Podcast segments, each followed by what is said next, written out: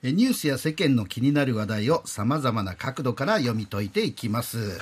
えー、さて、あのー、今年の9月にですね僕のあの金祭亭ニュースモール落語で、はい、音楽聴くのはサビだけっていう、うん、えー、ネタを作ったんですけども、ええ、まあ、その中であの、えー、タイパいわゆるタイムパフォーマンスってなんだっていうようなことを、まあ、ネタにしたんですが、はい、今日はですねガタナガさんも同じような思いだということで、うん、このタイパについてお話をいただきます。ガタナガさんおはようございますおはようございます、はい、おはようございます。はい、はいサッカーも結果だけ分かればいいのかという話ですが、はい、一派だからね。やっぱりね、はい、プロセス大事ですよね。はい、えー、あの私はあのこの歌詞がすごいというコーナーをやってるくらいですから、あの歌も歌詞カードを読みながら行間を深読みしたりして楽しんでるんですよね。ね。うん、はい。実は古典芸能も好きでして、はい、時々ですけれども落語やですね、はい、え能とか浄瑠璃なんかにも足を運んでるんですが。うん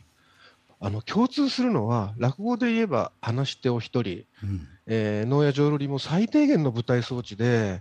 あとは客の想像力に任せるところですよね。そうですね、はい、だから名人と言われるような方が語ったり舞うと本当に目の前にその風景が広がりますもんね。そうなんですよこれ。はい。それがあの彰子さんがね風刺されたように大まかな数字だけあるいは結末だけ分かればいいって時間がもったいないという風潮これタイムパフォーマンスと言いますけども、はいうんこれ何なんだろうなと。いやいや、何なんだろうと思いますよ。そんなに生き急がなくても。そうですよ。そうそう、あの、生き急ぐ、その通りでしてですね、あの、なんか人が時間に支配されてる気がするんですよね。はい。わからないんですけどね。ええということでごめんなさい。前置き長くなりましたが、今日この話題タイパを取り上げたのは、はい、先月あの覚えてらっしゃると思いますけどもファスト映画を動画投稿サイトに投稿して利益を得ていた2人に計5億円の損害賠償を認める、はい、判決が出たからなんですね。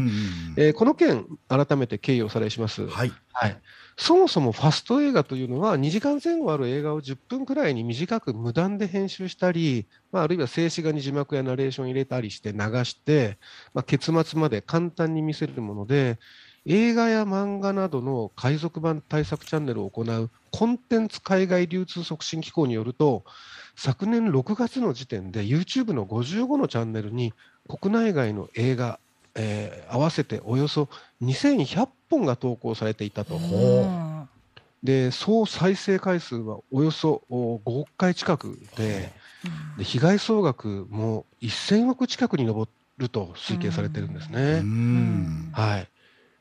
今回裁判になったのは、このうち宮城県警に昨年、著作権法違反容疑で逮捕された男女2人です。はい、えー、シン・ゴジラとか54の作品を無断で編集して YouTube にアップして、うん、これおよそ700万円の広告収入があったっていうんですね。はい、で先にあの刑事裁判の判決は出てるんですが、いずれも執行猶予付きの有罪判決で、うん、えー、罰金は主犯格の男でも200万円でしたから、うん、まあ、これ、刑法の限界ではあるんですけれども、収益より少ないんで、うん、これではある意味、やり得になりかねないということで、はい、大手映画会社やテレビ局など13社が2人に計5億円の損害賠償を求めて提訴して、でこれが満額認められたと、そういう経緯です。はい、はい。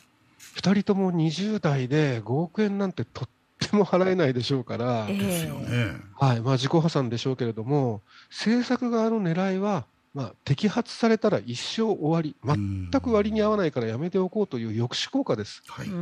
の原告代理人もですね判決後の記者会見で、著作権侵害に対する大きな抑止力になるっていうふうに、この判決を歓迎したんですね。ちなみにこの損害賠償の前提となった宮城県警による逮捕は全国初のファスト映画投稿者の摘発で、うん、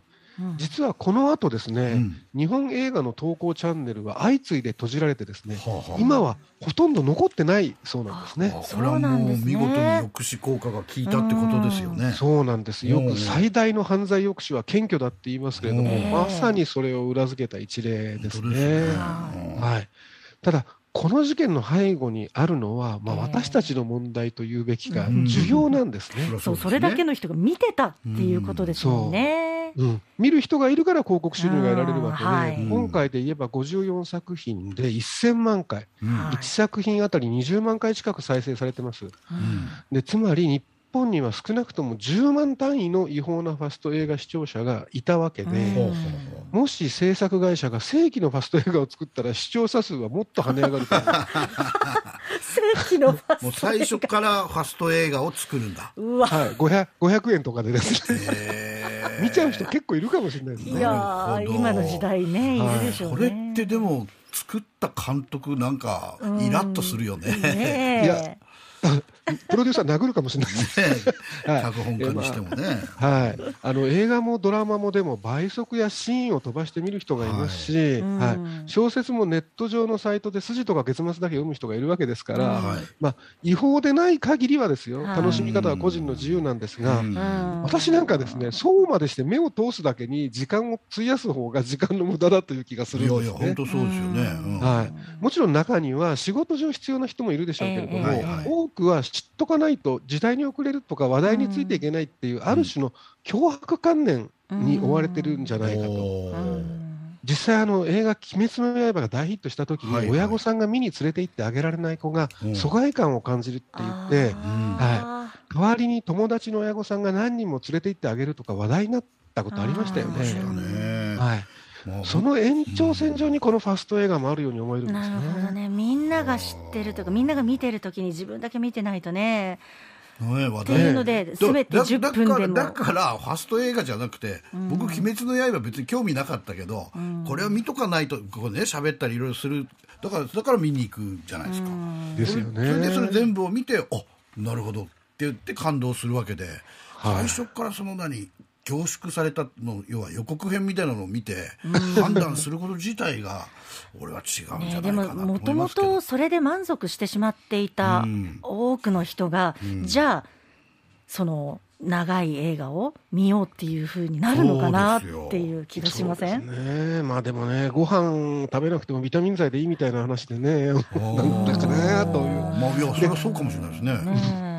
でもう一つ背景があって、うん、これがね情報量の急増なんですよ。はい。はい、以前あの現代人が1日に受け取る情報量は平安時代の一生分っていうお話しましたけれども、はい、近年圧倒的に増えているのは言うまでもなくネット情報で、はい、総務省によるとですね20年前の2002年のインターネット上の情報量を1とすると、うん、2020年時点で6000つまり6000倍ですよ。ネット上に流れてる情報量は。もちろん、あの情報そのものがね、文字から画像、動画にコンテンツ単位の情報量が飛躍的に増えていることもあるんですけれども、私たちが毎日受け取る情報量も、この 5G のスマホ時代になって、急増していることは間違いないんですね。でこれも個人差は大きいですけれども例えば仕事や学校の授業のほかにですよ LINE も Twitter もインスタもやってて YouTube や Netflix とか Amazon ビデオを見て 配信で音楽聴いてテレビドラマも録画してなんていう生活をしてたら私みたい。追いつかないんだよね。時間が24時間じゃ足りないんですよ、うん、そう。だから隙間時間がほとんどなくなるどころか睡眠時間まで削っちゃいますよね、はい、そうです、ね、だから一つ一つを短縮するしかなくなるんですね。はい、で人間の脳の大きさはですね3万年以上前からほとんど変わっていないそうです。はい、なのに受け取る情報量だけが増えていくので、現代人は慢性的な疲れが抜けない蓄積疲労の状態にあるって言われていてですね、特にその視神経、目からの影響が大きいということで、スマホとかパソコンとかですね、発光するディスプレイを見続けることで、脳はますます疲弊するそうです。なるほど。ラジオはいいですね。はい。イマジネーションを働かせながらね。で、今更ながら思うんですけれども、現代人って幸せなのかなって自分も含めてですけれども。究極ですね。はい。確かに生活は便利になって、もうそれこそね、洗濯、炊事から掃除も遠からず車の運転まで自動ですよね。はい、で、テレビもラジオも配信サービスを使えば、ほぼ全国どこでもスマホで視聴できて、欲しい情報もコミュニケーションも手のひらの中にあるじゃないですか。はいでそれどころかメタバースなんてもう一つこの実社会以外にこのクソ忙しい実社会以外にまさまた世界持ってるわけですよね。ですね。はい。でそれは確かにですね私たちが子どもの頃鉄腕アトムとか見てた頃に描いた夢ではあったんですね。でもそうなってみると幸せなのかなって はい、仕事も何もかもあのスマホで追っかけてくるような状況でですね、えー、えー、このファスト映画の件を改めて調べながら考えちゃいましたね。ねそれは単に年取ったっていうことかもしれないんですけれども、あのやっぱりね、上野とか浅草で寄席や映画見てですね、馴染みの居酒屋のカウンターで顔見知りとバカ話をしながら飲んだり、海岸で何をするでもなくぼーっと海を見てたりですね、そういう余白が大事なんじゃないかなと。そうですよね。だからもうタイパタイムパフォーマンスっていうのは、まあ、早くおさらばしたいなと、まあ、特にこの追われている忙しい師走を迎えてですね、思うんですけれども、お二人はいかがでしょうか？いやいや絶対そうですよね。あののんびりするっていう大切さがね、やっぱり大事にしないといけないし。まあなんかこう文化的にというかねそう。いうエンタメにしても、やっぱり時間に追われてね情報だけっていうんじゃつまらないし、もうなんか虚しい。枯れる。枯れる、ね。なんか隙間をどんどんこう詰めていこう詰めていこうとするじゃないですか。はい。だってまあね、まあ、僕は落語家なんで落語の観点からものを言うと、何の生産性もないんですよね、まあ、もちろん笑っていただくっていうのはあるんですけど、落語自体にはほとんど、まあ、生産性のないことをあの言う言うんですよ。あの落語家。でも落語っていうのがね。中には人情話とか言ってあの金銭に触れるような、うん、そういうドラマチックなものもありますけど基本的にはもうくだらない話を。皆さんお金払って見に来てくださって。いやでもその笑いがね、えー、やっぱりこう潤いになるわけじゃないですか。なんでまあなんだろうな。だから僕はあのねあの落語を作ったのは、うん、えー、サビだけを作ったのはやっぱりそういう感覚の人たちがこれから落語を聞いてくれるんだろうかってちょっと危惧感もあってね聞いたあの作ったんですけれども。あのやっぱ、うん、時代が違うそんなことないと僕は信じたいですけどね、うん、若い人たちも人間なんだから、うん、そうそうね変わるもんじゃないと信じたいんですけど、うんね、どうでしょうか？一つね心配してるんですけど、はい、こんだけね情報バンバン入ってきて脳を使いまくってると、老化が早いというか、この世代ってボケが早く来るんじゃないか 確かにね。休ませた方がいいですね脳もね、はい、